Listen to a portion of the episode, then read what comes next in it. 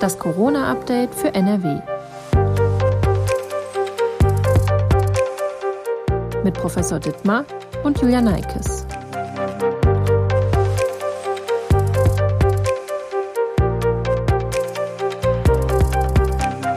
Hallo zusammen und herzlich willkommen zu einer weiteren Folge von Das Corona-Update für NRW. Heute ist Donnerstag, der 4. März. Mein Name ist Julia Neikes und ich arbeite in der Videoabteilung der Funke Mediengruppe in Essen. Professor Ulf Dittmar, Leiter der Virologie am Uniklinikum in Essen, ist mein Gesprächspartner und beantwortet aktuelle Fragen rund um die Corona-Pandemie. Guten Tag, Herr Professor Dittmar. Ja, guten Morgen heute. Tatsächlich, stimmt. Wir sind heute ein bisschen äh, früher unterwegs als normalerweise. Bevor wir starten, an dieser Stelle auch nochmal wie immer der Hinweis auf unseren Corona-Newsletter, den unsere Redaktion täglich verschickt. Wenn Sie Interesse daran haben, dann finden Sie den Link in der Folgenbeschreibung.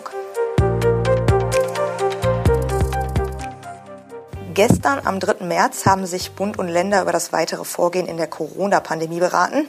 Ich versuche jetzt mal so einfach wie möglich die Kernergebnisse zusammenzufassen, weil ich denke, es ist doch ein bisschen komplexer. Also, der Lockdown wird grundsätzlich bis zum 28. März verlängert. Je nach Infektionslage soll es aber Öffnungsmöglichkeiten geben. Dafür wurde eine stufenweise Öffnungsstrategie vereinbart.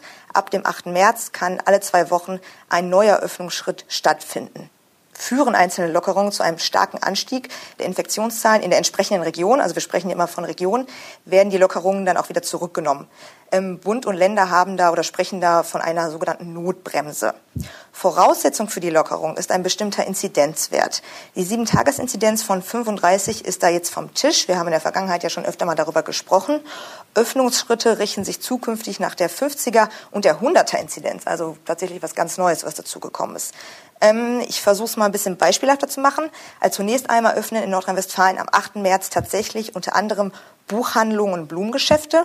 Außerdem sind auch körpernahe Dienstleistungen mit einem tagesaktuellen Test erlaubt. Das hat NRW-Ministerpräsident Armin Laschet auch heute Morgen im Landtag nochmal gesagt. Bei einer Inzidenz unter 100 ist auch Terminshopping erlaubt. Das wird hier Click und Meet genannt. Also heißt, man kann einen Termin machen, man kann tatsächlich anrufen ähm, in einem Laden und kriegt dann, kann zu einer bestimmten Zeit in einem bestimmten Zeitraum vorbeikommen und dann tatsächlich shoppen. Natürlich gibt es da auch dann Begrenzungen bezüglich ähm, der Menschen, die dann reinkommen dürfen. Liegt die Inzidenz unter 50, kann zum Beispiel der Einzelhandel unter Beachtung eines Hygienekonzepts komplett öffnen. Also so die Idee. Der nächste Öffnungsschritt wäre dann 14 Tage später, wenn die Inzidenzen stabil bleiben. Also alle 14 Tage kann ein neuer Öffnungsschritt stattfinden. Liegt die Inzidenz dann zwischen 50 und 100, dann kann beispielsweise im nächsten Schritt die Außengastronomie mit vorheriger Terminbuchung Buchung und tagesaktuellem Schnelltest oder Selbsttest öffnen. Bei einer Inzidenz unter 50 braucht niemand einen Test und es ist auch ohne vorherige Terminbuchung möglich, draußen in einer Kneipe zu sitzen oder im Restaurant zu sitzen. So ist das Prinzip des, der Öffnungsschritte. Es gibt dazu auch eine Grafik der Bundesregierung, die Sie auch auf unserem Nachrichtenportal finden. Ich weiß, es ist etwas kompliziert. Ich glaube, dass diese Grafik ähm, am einfachsten ist. Also da der Hinweis, gucken Sie sich das am besten mal an. Ähm, nun meine Frage nach viel Erklärung.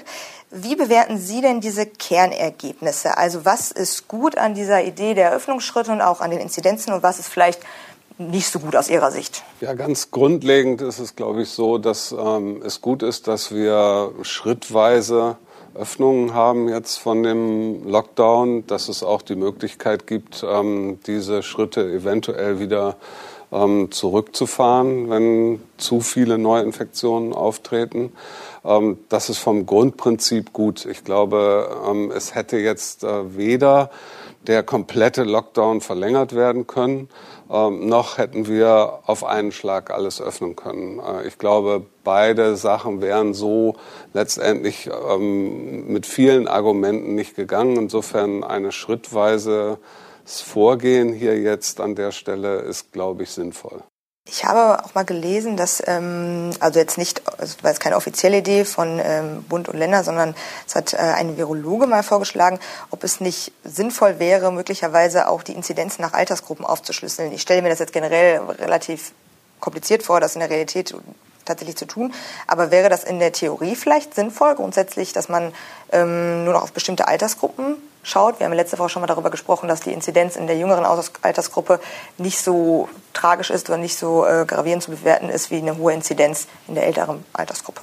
Ja, das schneidet schon ein wichtiges Thema an. Und dieses wichtige Thema ist, ähm, wie lange wollen wir uns noch an Inzidenzwerten orientieren? Ähm, sicherlich war das äh, eine ganze Zeit in dieser Pandemie richtig das zu tun, entweder Neuinfektionszahlen oder Inzidenzwerte zu benutzen, weil wir eben im Verlaufe der Pandemie im letzten Jahr gesehen haben, ähm, die sind direkt assoziiert mit dem, was danach im Krankenhaus passiert. Ähm, wenn wir hohe Neuinfektionszahlen hatten, dann ähm, mit einem gewissen Zeitverzug sind Patienten, viele Patienten ins Krankenhaus gekommen, letztendlich auch auf die Intensivstation und wir haben leider viele Todesfälle zu beklagen gehabt. Das wird sich irgendwann ändern. Äh, und zwar sehen wir schon, dass sich das in Israel dramatisch ändert. Und äh, dann müssen wir weg von dieser Inzidenzzahl, weil sie sagt dann gar nichts mehr. Ich sage nur mal einmal das Beispiel Israel. Israel hat landesweit einen, einen Inzidenzwert von 275. Ähm, das bedeutet, äh, mit diesem Inzidenzwert wäre bei uns nichts möglich. Es wäre kompletter Lockdown. Ähm, in Israel ist aber wieder quasi normales Leben, zumindest für die Geimpften, ähm, eingeführt worden, weil kaum noch schwer erkrankte Patienten ins Krankenhaus kommen. Und das Ganze, worum es bei dieser Pandemie geht, ist letztendlich ähm, ja um die medizinische Versorgung der schwer oder äh, Mittel an Covid-19 erkrankten Menschen. Darum geht es ja letztendlich um eine Erkrankung. Inzidenzzahlen, die nichts mehr mit Erkrankungen zu tun haben, interessieren uns eigentlich überhaupt gar nicht. Ähm, deswegen mein dringender Appell, das äh, müsste jetzt das letzte Mal gewesen sein, äh, dass wir uns komplett an Inzidenzzahlen orientieren und Maßnahmen nach Inzidenzzahlen ähm, vorschreiben.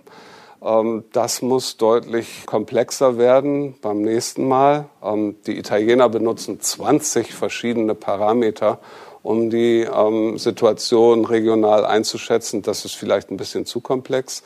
Aber wir müssen solche wichtigen Parameter wie wie viele Menschen sind in einer Region geimpft, wie viele Covid-Patienten sind im Krankenhaus, wie viele Covid-Patienten sind auf der Normalstation? Und wie ist die Sterberate in einer Region? Die müssen wir unbedingt mit einbeziehen, um vernünftige Maßnahmen zu treffen, spätestens in zwei Wochen bei der nächsten Bund-Länder-Konferenz. NRW-Ministerpräsident Armin Laschet hat gestern zumindest auch gesagt, dass das Land nicht mehr nur auf diese Inzidenzen gucken möchte, auch wenn es natürlich jetzt, wie Sie gerade sagten, daran sind noch die Öffnungsschritte gekoppelt. Ähm, allerdings soll zumindest die Zahl der Covid-19-Patienten in den Krankenhäusern mehr beachtet werden und ähm, man möchte auch ein bisschen mehr Tempo auf die Impfungen bekommen. Ob das dann letztendlich so klappt, werden wir wahrscheinlich in den nächsten Tagen und zwei Wochen dann doch sehen. Ähm, hier einmal ganz kurz an der Stelle auch ein Überblick, weil wir ja eigentlich in den letzten Folgen immer darüber gesprochen haben. Also die Zahl der Corona-Infektionen liegt aktuell in NRW beziehungsweise im Gegensatz zum Vortag bei plus 2473 und die Tagesinzidenz bei 62,8. Das ist im ähm, Gegensatz zum Vortag, da lag sie bei 63,8. Das ist auch wieder so eine kleine Schwankung. Das sagt ja eigentlich auch kaum was aus. Da haben wir auch letzte Woche schon drüber gesprochen, dass das einfach auch schwierig ist. Genau, die Veränderungen, die täglichen Veränderungen, die wir im Moment sehen im Inzidenzwert oder in den Neuinfektionszahlen, ähm, da muss man ganz klar von einer Stagnation sprechen. Im Moment verändern die Zahlen sich nicht. Ob sie ähm, einen Tag mal ein paar hundert hochgehen in der Neuinfektionszahl oder die Inzidenz um einen Punkt nach oben geht oder nach unten geht, ähm, daraus kann man nichts ableiten. Weder den Beginn einer nächsten Welle noch, ähm, dass es doch jetzt wieder weiter runtergeht. Wir haben im Moment eine stagnierende Lage. Ähm, und das jetzt schon seit einigen Tagen. Und mehr kann man aus den Zahlen, die wir im Moment haben, nicht ableiten. Auch die Lage in den Krankenhäusern hat sich eher verbessert. Ähm, laut den Angaben vom 4. März, das sind die Angaben des NRW-Gesundheitsministeriums bzw. NRW-Landesregierung, sind 2528 Menschen äh, im Krankenhaus in Behandlung wegen einer Coronavirus-Infektion. Letzte Woche haben wir die Zahl von 2878 ja, hier auch vermeldet quasi es ist kein großer Unterschied, sogar, geht sogar zurück. Also sehen wir da ja auch, dass da zum Glück irgendwie noch keine Komplikationen aufgetreten sind. Nein, im Moment in den Krankenhäusern eher das Gegenteil. Also wir haben jetzt bei den Inzidenzwerten eine stagnierende Phase seit mehreren Tagen. Ähm, da wir immer einen Zeitverzug haben bei dem, was wir im Krankenhaus sehen, mit Patienten, die aufgenommen werden oder mit intensivmedizinisch behandelten Patienten, ist der Zeitverzug noch größer. Ähm, entspannt sich die Lage in den Krankenhäusern in NRW im Moment noch weiter.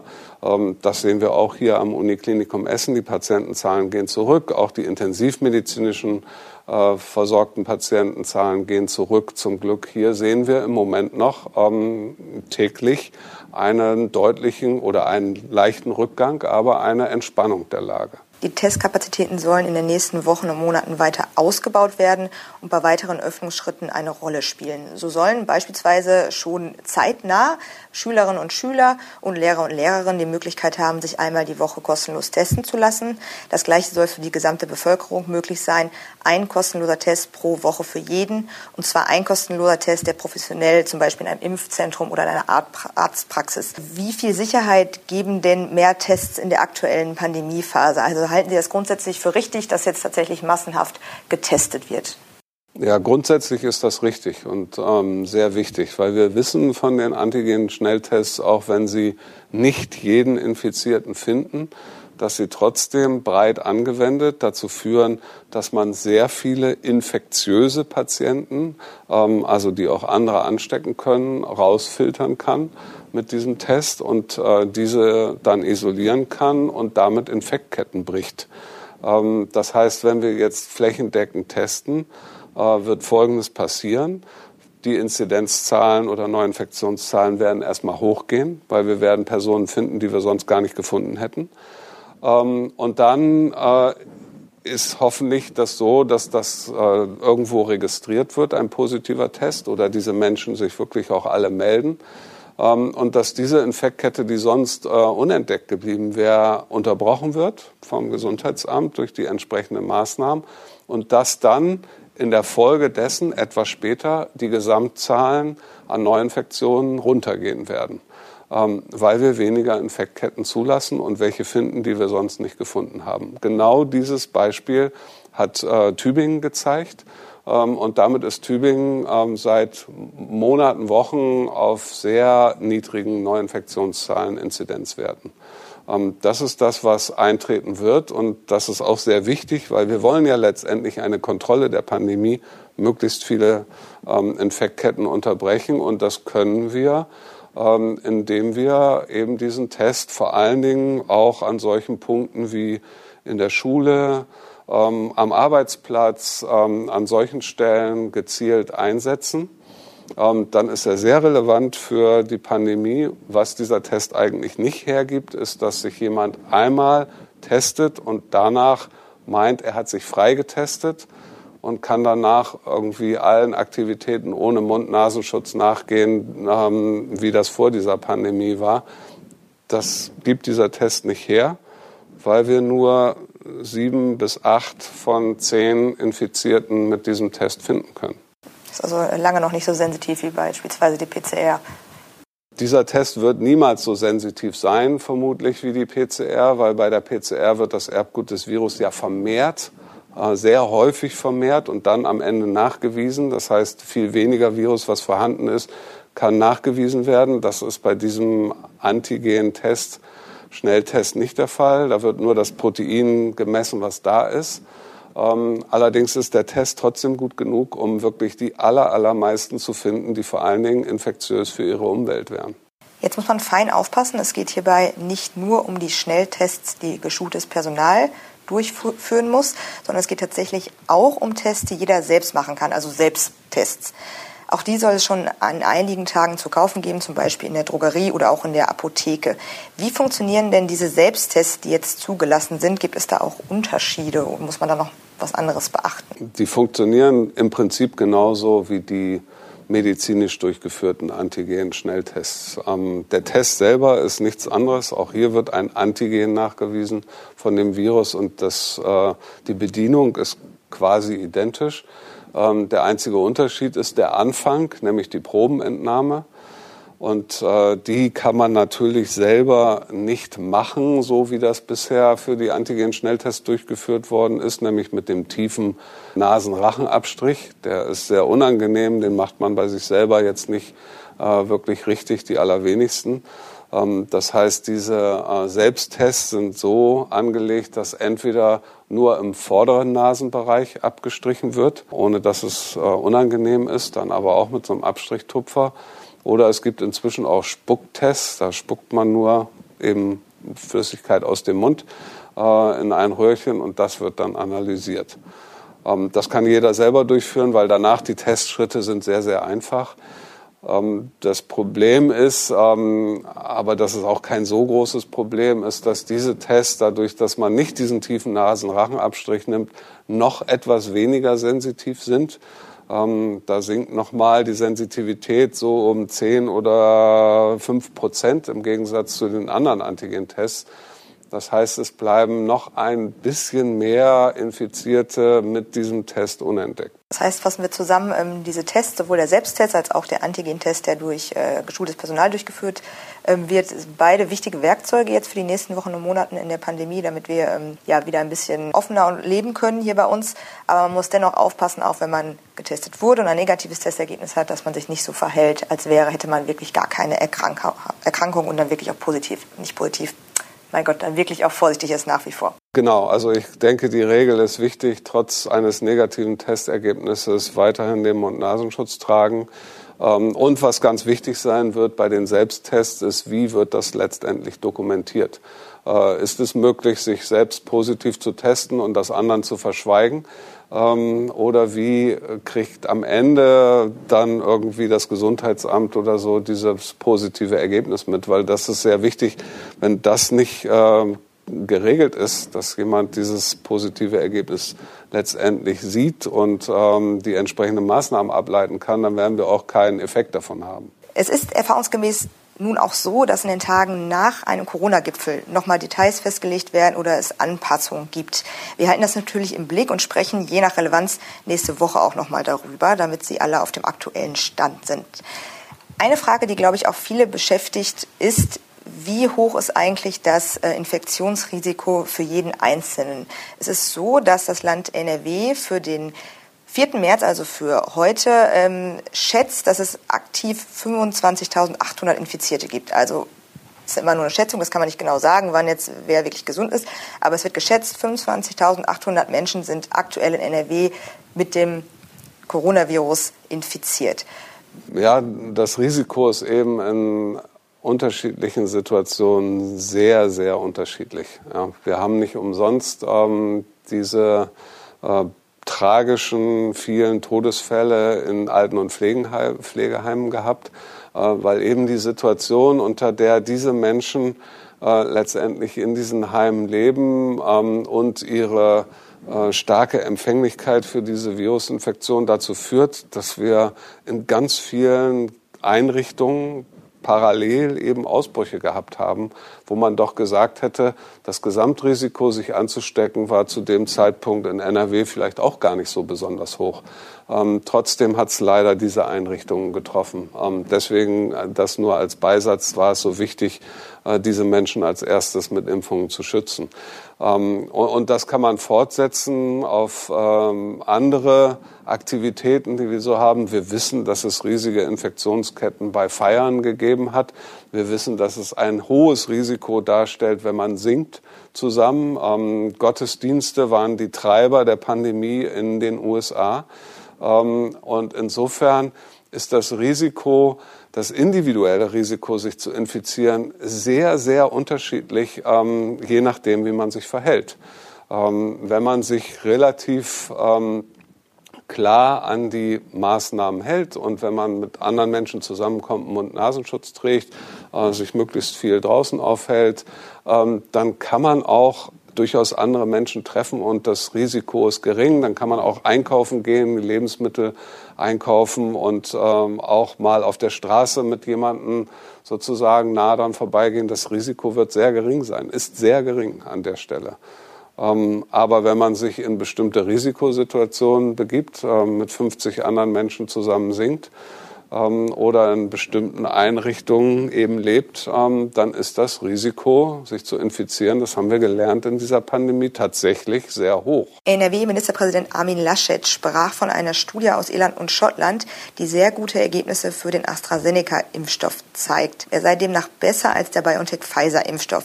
Was wissen wir denn über diese Studie und wie sind diese Ergebnisse zu bewerten oder was wurde denn da überhaupt untersucht? Diese Studie ist erstmal sehr wichtig, weil wir ähm, in dieser Studie, glaube ich, äh, Daten von über fünf Millionen äh, Schotten und Engländern sehen. Also wirklich eine sehr, sehr große Studie. Ähm, und worauf Herr Laschet sich wahrscheinlich bezieht, ist, dass äh, man in dieser Studie sehen kann, dass der Schutz durch diese Impfstoffe sehr gut ist, wirklich hervorragender Schutz vor der Erkrankung Covid-19. Ähm, auch in einem Kontext, wo die britische Variante vorherrscht. Ähm, das äh, ist ja auf der Insel so. Ähm, und insofern schützt auch diese, schützen die beiden Impfstoffe auch hervorragend gegen Erkrankungen nach Infektionen mit der britischen Variante, die sich bei uns ja auch immer mehr ausbreitet. Und das der AstraZeneca-Impfstoff besser ist als der BioNTech-Impfstoff, bezieht sich nur auf die Erstimpfung. Nach der Erstimpfung ähm, ist tatsächlich der Schutz äh, vor der Erkrankung bei AstraZeneca höher ähm, als bei den RNA-Impfstoffen, als bei BioNTech. Nach der Zweitimpfung dreht sich das allerdings um. Da ist äh, der Schutz vor der Erkrankung ähm, vor Covid-19 bei den RNA-Impfstoffen ähm, etwas besser als bei AstraZeneca. Okay, also auch da muss man wieder fein differenzieren und hinschauen. Es ist außerdem im Gespräch, dass äh, der AstraZeneca-Impfstoff doch bei über 65-Jährigen eingesetzt werden soll, kann. Gibt es diesbezüglich äh, neue Daten? Wissen Sie das? Genau, das ist die gleiche Studie, um die es da geht. Ähm, da sind ja, ähm, ist ja die schottische und äh, englische Bevölkerung geimpft worden einfach und dann nachverfolgt worden. Ähm, in England gibt es diese Einschränkung für AstraZeneca nicht. Ähm, da werden auch alte Menschen mit geimpft. Ähm, und an diesen Daten kann man sehen, dass dieser Impfstoff auch bei älteren Menschen hervorragend funktioniert. Diese Daten liegen jetzt der STIKO vor. Es ist ja so, dass auch die EMA-Zulassung, die europäische Zulassung für AstraZeneca, keine Einschränkung für Alter beinhaltet. Die Zulassung beinhaltet das nicht. Es war dann die STIKO, die gesagt hat, zu Recht gesagt hat, es gibt keine ausreichenden Daten für diese Altersgruppe. Die waren nicht in der klinischen Phase 3 Studie drin. Ähm, und wir empfehlen, das nicht bei über 65-Jährigen zu verwenden. Ähm, diese Daten liegen jetzt aus Schottland und England vor, werden jetzt gerade geprüft und ich denke, dass wir vielleicht sogar noch diese Woche oder spätestens nächste Woche eine anderslautende Erklärung von der STIKO hören werden und der AstraZeneca-Impfstoff auch bei Älteren eingesetzt werden kann. Das heißt, das sind ja dann wirklich gute Nachrichten und würden ja wahrscheinlich das Impftempo auch beschleunigen, wenn wir den AstraZeneca-Impfstoff dann auch wirklich für alle nutzen könnten. Genau, das sind ähm, gute Nachrichten, weil dieser AstraZeneca-Impfstoff ja auch problemlos in Arztpraxen verimpft werden kann. Es ist ja gestern auch beschlossen worden, dass die Arztpraxen ähm, spätestens Ende März, Anfang April mit in die Impfung einsteigen sollen. Und das ist wirklich ein ganz, ganz wichtiger Schritt für Deutschland, weil wir müssen das Impftempo erhöhen. Denn ähm, ich hatte das eben schon äh, gesagt, wir sehen ja, dass wenn wir genug geimpfte Personen, vor allen Dingen vulnerable Personen haben, Risikopersonen, die geimpft sind, dann entkoppeln wir komplett ähm, die Neuinfektionsraten von dem, was im Krankenhaus abläuft ähm, dann sind Inzidenzen von 270 in Israel plötzlich überhaupt gar kein Problem mehr, ähm, weil es trifft keine Menschen oder kaum noch Menschen, die schwer erkranken. Ähm, da müssen wir hinkommen und da kommen wir nur hin, wenn wir schneller impfen. Ich komme jetzt mal zu einem ganz anderen Thema und zwar das Thema Männer und Corona. Laut Robert-Koch-Institut erkranken Männer im Vergleich zu Frauen häufiger schon in jüngeren Jahren schwer an Covid-19 und versterben häufiger als Frauen bereits vor dem 60. Lebensjahr aufgrund einer Coronavirus-Infektion. Haben Männer grundsätzlich ein höheres Risiko für einen schweren Covid-19-Verlauf? Und wenn ja, woran liegt das? Haben Sie ähm, hier auch entsprechende Erfahrungen gemacht hier im Uniklinikum in Essen? Ja, das haben sie eindeutig. Ähm, Männer haben ein höheres Risiko, eine schwerere Covid-19-Erkrankung ähm, zu erleiden. Und auch ähm, die Zahlen hier bei uns am Uniklinikum geben das eindeutig her. Wir haben deutlich mehr Männer behandelt hier als Frauen. Ähm, nach allem, was man weiß, liegt das vor allen Dingen an zwei Faktoren. Ähm, Frauen haben ein besseres Immunsystem ähm, als Männer, ein stärkeres Immunsystem. Das heißt, sie sind ähm, in der Lage, überhaupt äh, schwere Verläufe eher zu verhindern, weil das Immunsystem dann äh, in der Lage ist, sehr früh das Virus zu kontrollieren. Selbst wenn sie anfänglich, anfänglich krank sind, ähm, ist das Immunsystem oft in der Lage, die Virusvermehrung zu verhindern und es kommt zu keinem schweren Verlauf. Ähm, wenn es dann zu einem schweren Verlauf kommt, dann kann es auch wieder dieses stärkere Immunsystem äh, dazu führen, dass der Verlauf leider noch dramatischer verläuft. Ähm, weil äh, das, was wir bei Covid-19 am Ende sehen, ist sowas wie eine Autoimmunerkrankung, vor allen Dingen der Lunge. Äh, da richtet sich das Immunsystem gegen eigenes Lungengewebe und schädigt das Lungengewebe. Teilweise ist das Virus an, zu dem Zeitpunkt gar nicht mehr vorhanden in der Lunge, ähm, sodass am Ende dann auch wieder Frauen sehr stark betroffen sein können. Aber sie gehen gar nicht so oft ähm, in diese Richtung schwerer Verlauf. Ähm, und der andere Hinweis, man versteht das so molekular noch nicht wirklich, aber äh, Testosteron spielt offensichtlich eine Rolle bei schweren Verläufen. Ähm, das hat man auch in Tierexperimenten jetzt eindeutig nachweisen können. Ähm, also hohe Testosteronspiegel führen dazu, dass man ein höheres Risiko hat, nach einer Infektion schwer an Covid-19 zu erkranken. Ist das Risiko so gravierend, dass man quasi diskutieren müsste, ob vielleicht sogar vermehrt ähm, Männer geimpft werden, bevor Frauen in einer gewissen Gruppe geimpft werden? Ich hatte tatsächlich mal so, solche Berichte gelesen, wo das diskutiert wurde. Der Unterschied im Risiko ist schon äh, sehr eindeutig, sodass das ähm, durchaus keine völlig abwegige Diskussion wäre. Ähm, dass wenn man die noch viel stärkeren Risikogruppen wie Alter und Vorerkrankungen und so ähm, geimpft hätte, dass es eventuell auch eine Diskussion geben könnte, erst Männer und dann Frauen zu impfen. Ähm, allerdings ist das gesellschaftlich wahrscheinlich jetzt schwierig durchzuführen. Medizinisch wäre es sicherlich äh, an der einen oder anderen Stelle vertretbar. Ähm, aber wahrscheinlich jetzt äh, schwierig umsetzbar. Ich hoffe auch, dass wenn wir mit den, ähm, mit den älteren Menschen ähm, und den Vorerkrankten durch sind, dass wir dann so viel Impfstoff zur Verfügung haben, dass wir einfach nur noch versuchen, so schnell wie möglich jeden zu impfen, der sich impfen lassen möchte. Und dass wir überhaupt gar keine Unterscheidung mehr machen müssen. Ist der jetzt 20 oder 30 oder ein Mann oder eine Frau? Da müssen wir hinkommen. Wir müssen so schnell wie möglich impfen, ähm, wie wir können. Äh, dazu müssen wir die Hausärzte einbinden und dazu müssen wir ausreichend Impfstoff zur Verfügung haben. Ich finde dennoch, wenn es nicht genug Impfstoff geben sollte, ist so eine Diskussion ja durchaus, äh, durchaus auch wichtig und auch nur fair sag ich ja. jetzt mal. Ähm, was glauben Sie denn nach jetzigem Stand? Das ändert sich ja irgendwie auch alle äh, paar Tage mal. Ähm, was glauben Sie nach jetzigem Stand? Wann könnten alle in der Bevölkerung durchgeimpft sein?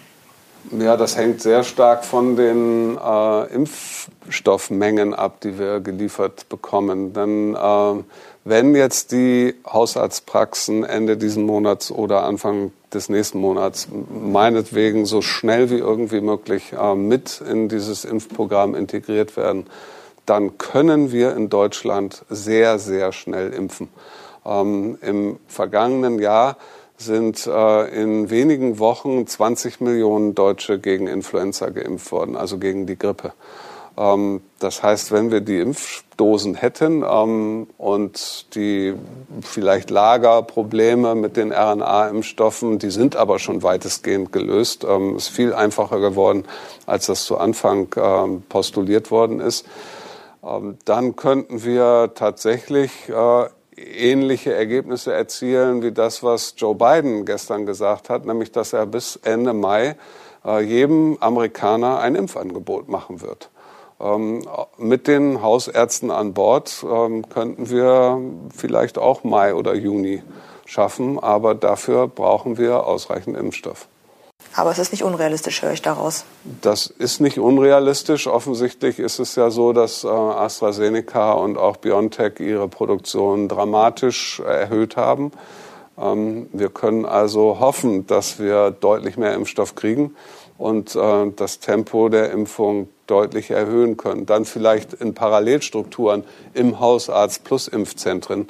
Ähm, das würde die ähm, Geschwindigkeit natürlich nochmal erhöhen. Bevor ich zu meiner letzten Frage komme, habe ich noch mal zwei Fragen mitgebracht, die uns äh, Hörerinnen geschickt haben. Und zwar geht es einmal darum, eine unserer Hörerinnen hat gelesen, dass es nach einer Impfung noch Wochen dauert, bis man tatsächlich geschützt ist. Ist das so? Oder anders gefragt, wann haben Geimpfte den vollen Impfschutz? Also die Daten der klinischen Studien, die Prozentzahlen von Impfschutz gegen Erkrankung basieren alle auf äh, dem Zeitraum zwei Wochen nach Zweitimpfung. Ähm, und nach allem, was wir wissen von anderen Impfstoffen, ist äh, das ein, guter Wert. Zwei Wochen nach ähm, Zweitimpfung ist der volle Impfschutz aufgebaut. Ähm, es gibt jetzt sogar einige andere Studien, die beziehen sich schon auf den Wert eine Woche nach Zweitimpfung oder eine Woche nach Impfung. Auch da gibt es schon hervorragende Schutzwerte. Also das braucht nicht Wochen, ähm, das braucht nur wenige Wochen oder äh, einige Tage, bis dieser Impfschutz aufgebaut ist ähm, und hält dann hoffentlich, hoffentlich äh, viele Wochen an. Aber es gibt auch äh, viele Indizien, dass das so ist. Ähm, dieses immunologische Gedächtnis, worum es geht bei, einem, bei einer Impfung, scheint sehr ausgeprägt zu sein und macht Hoffnung, dass dieser Impfschutz wirklich sehr, sehr lange anhalten kann. Die zweite Frage, gibt es einen Zusammenhang zwischen dem Auftreten der Mutanten und der Verimpfung des AstraZeneca-Impfstoffs? Das äh, ist sehr, sehr unwahrscheinlich, weil die vor allen Dingen in England vorherrschende Mutante ist ja die, die wir nennen sie englische äh, Variante. Die hat keinen Aspekt äh, mit äh, dem aus dem Weg gehen der Immunantwort. Ja. Diese englische Mutante kann sich besser vermehren und kann längere Infektketten bilden. Aber anders als die südafrikanische Mutante und die brasilianische, ähm, hat sie keinerlei Fähigkeiten, der Immunantwort aus dem Weg zu gehen. Und AstraZeneca ist natürlich vor allen Dingen von Anfang, von Anfang an als allererstes in England verimpft worden. Also wenn es da irgendeinen Zusammenhang geben würde, wäre eine andere Mutante entstanden und nicht die jetzt, äh, die, die wir sehen, B117. Äh, das macht inhaltlich virologisch keinen Sinn. Ähm, die anderen Mutanten, Südafrika und Brasilien, die haben äh, Aspekte, dass sie zum Teil Antikörperantworten, also der Immunantwort aus dem Weg gehen können. Ähm, die sind aber schon entstanden, bevor in den Regionen geimpft worden ist. Ähm, also auch die können jetzt nicht auf irgendwelche Impfungen zurückgeführt werden ähm, mit AstraZeneca oder irgendeinem Impfstoff, weil diese Mutanten schon vorher entstanden sind. Ähm, wenn wir jetzt ganz flächendeckend äh, impfen und es Personen gibt, die keinen vollen Impfschutz haben, ist es nicht völlig ausgeschlossen, dass sich jetzt noch weitere Mutanten bilden, die auch dadurch entstehen könnten, dass eine Person keinen kompletten Impfschutz hat. Das heißt, dann versucht das Virus in solch einer Situation, dem Impfstoff auf den Weg zu gehen, genau wie das beim Medikament auch sein könnte. Genau, das ähm, Virus versucht das natürlich nicht aktiv. Es ist ein Evolutionsprozess. Ja, es entstehen zufällig irgendwelche Mutanten und die können sich dann besser ausbreiten in dem Kontext äh, schon einer nicht vollständigen Impfung. Äh, deswegen ist das eben auch gut, dass äh, der AstraZeneca schon so einen hervorragenden Schutz nach nur einer Impfung ähm, letztendlich induziert, äh, weil das war meine Befürchtung. Mir war dieser Zeitraum zwischen Erst- und Zweitimpfung bei AstraZeneca eigentlich zu lang, neun bis zwölf Wochen. Jetzt machen alle nur noch zwölf Wochen. In dieser Zeit kann, wenn jemand nicht vollständig einen vollen Immunschutz hat, äh, einiges passieren eventuell auch, wenn man sich infiziert, dass sich das Virus irgendwie ändert. Äh, insofern ist es gut, dass äh, jetzt gezeigt worden ist, dass wir schon so einen hervorragenden Schutz auch bei AstraZeneca nach der Erstimpfung haben. So, jetzt komme ich zu meiner letzten Frage. An dieser Stelle auch noch mal ganz kurz die Information, die quasi zu den Ergebnissen des Corona-Gipfels von äh, gestern gehören. Ab dem 8. März, also ab Montag, werden auch die Kontaktbeschränkungen ein bisschen gelockert. Das heißt, man darf sich dann mit zwei Haushalten treffen und insgesamt fünf Personen und nicht wie es vorher war, ein Haushalt und maximal eine Person aus einem anderen Haushalt. Und auch ähm, Kinder bis zu 14 Jahren zählen nicht dazu. Das ist ja schon mal ganz schön. Zu Ostern, und darauf bezieht sich meine Frage, ähm, werden die Kontaktbeschränkungen vermutlich dann nochmal gelockert, damit man sich auch mit der Familie frei bewegen kann, sich mit Freunden treffen kann. Kann man denn jetzt schon vielleicht eine Vermutung anstellen, wie es äh, Ostern bei uns aussehen könnte? Oder ist es dafür auch noch zu früh? Sind wir in so einer ja, kritischen Phase, dass man das einfach auch gar nicht sagen kann? Sie meinen jetzt die Zahlen, die wir Ostern haben oder sozusagen das, was nach Ostern passieren könnte? Beides interessante Fragen. Ich meinte jetzt die erste Frage, aber ja. natürlich ist die zweite, wäre ja auch interessant, was passiert, wenn sich äh, dann doch wieder mehr Leute treffen im engsten Kreis. Also wir haben ja vorhin schon besprochen, dass wir im Moment eine Stagnation der Neuinfektionszahlen oder der Inzidenzwerte äh, haben. Äh, jetzt gibt es ein paar neue Maßnahmen, aber nicht so sehr viele nach dem äh, gestrigen Beschluss. Ähm, das heißt, man würde jetzt erstmal davon ausgehen, dass sich die Infektionszahlen in den nächsten Tagen, Wochen nicht dramatisch verändern. Ähm, weil es gibt jetzt auch keine dramatischen neuen Maßnahmen ähm, oder Lockerungen, die eingetreten sind. Ähm, außerdem kommt jetzt dieses Testangebot dazu. Das wird wahrscheinlich dazu führen, ähm, dass die ähm, Neuinfektionszahlen erstmal steigen. Das sind aber Infektionen, die gab es. Die haben wir nur nicht gesehen. Das ist jetzt nichts Dramatisches, was äh, wo wir sagen müssen, oh Gott, jetzt haben sich mehr infiziert. Die hatten wir vorher auch, diese Infizierten, nur wir kannten sie nicht. Äh, und sie haben mehr Infektketten verursachen können, weil wir es nicht wussten. Ähm, das heißt, da wird die Neuinfektionszahl wahrscheinlich etwas steigen. Aber dann hätten wir die Möglichkeit, mit Nachverfolgung dieser Personen und Unterbindung von Infektketten die Neuinfektionszahlen vielleicht sogar zu senken. Ähm, das könnte eventuell, wenn das funktioniert, mit diesen Tests auch bis Ostern schon dazu führen, dass wir eventuell ähm, reduzierte ähm, Neuinfektionszahlen haben. Diese Infektion mit SARS-CoV-2 hängt immer auch am Wetter. Äh, je mehr wir rausgehen können, desto besser ist die Situation und keiner kann das Wetter jetzt bis Ostern vorhersagen. Also äh, da gibt es sicherlich eine Unbekannte. Ähm, und äh, wir werden sehen, was sozusagen ähm, nach den zwei Wochen, die der Lockdown jetzt ja faktisch eigentlich quasi verlängert worden ist, äh, danach an Lockerungen kommt. Das könnte natürlich auch noch mal was zu Ostern äh, verändern. Allerdings steht dann Ostern kurz vor der Tür. Ähm, insofern wird das wahrscheinlich jetzt nicht so viel Einfluss haben. Also ich gehe davon aus, dass wir Ostern keine komplett veränderte Lage zu heute haben. Und gut, dann sind vielleicht mehr Kontakte erlaubt. Äh, was das für Folgen dann nach Ostern hat, hängt auch wieder so ein bisschen vom Wetter ab. Haben die Menschen sich über Ostern draußen getroffen oder mit größeren Gruppen in geschlossenen Räumen? Deutlich erhöhtes Risiko dann. Ähm, wie viele Menschen sind bis dahin geimpft? Das ist, glaube ich, ein ganz äh, wichtiger Faktor. Ich hoffe viel mehr, als wir das jetzt haben. Ähm, auch das würde die Zahlen letztendlich beeinflussen. Ähm, so dass es viele Komponenten gibt. Ähm, ich glaube jetzt nicht an eine dramatische Verschlimmerung der Situation. Ähm, aber wir sollten weiterhin wachsam sein. Wir sollten jetzt die Impfung beschleunigen. Wir sollten diese Antigen-Tests einsetzen. Das könnte die Lage etwas entspannen. Und noch mal einmal zum Schluss sozusagen zu diesen Kontaktregeln.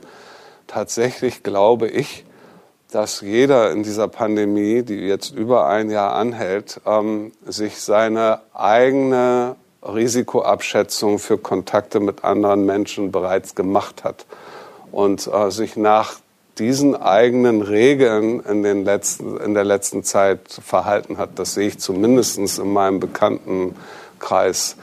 Ähm, so dass gesetzliche Regeln, glaube ich, jetzt kaum was verändern an unserem Verhalten. Wir haben alle viel gelernt in dieser Pandemie, haben ein bestimmtes Verhalten, wie viele Menschen wir treffen oder eben nicht treffen. Ähm, ich glaube nicht, dass gesetzliche Regeln daran jetzt noch viel ändern. Ähm, das haben wir alle für uns auch selbst gelernt. Ähm, und wir haben es gut gelernt, weil es äh, hat ja funktioniert, auch äh, Infektionszahlen deutlich runterzubringen. Das ist doch ein schönes Schlusswort. Damit äh, beende ich dann quasi auch diese Podcast-Folge. Vielen Dank für das Gespräch und die Einordnung. Ja, sehr gerne. Unsere nächste Podcast-Folge gibt es dann nächste Woche Freitag. Wenn Sie bis dahin Fragen zum Thema Corona haben, dann können Sie uns eine Mail schicken und zwar an coronafragen.funkemedien.de. Wir sind dort wieder erreichbar.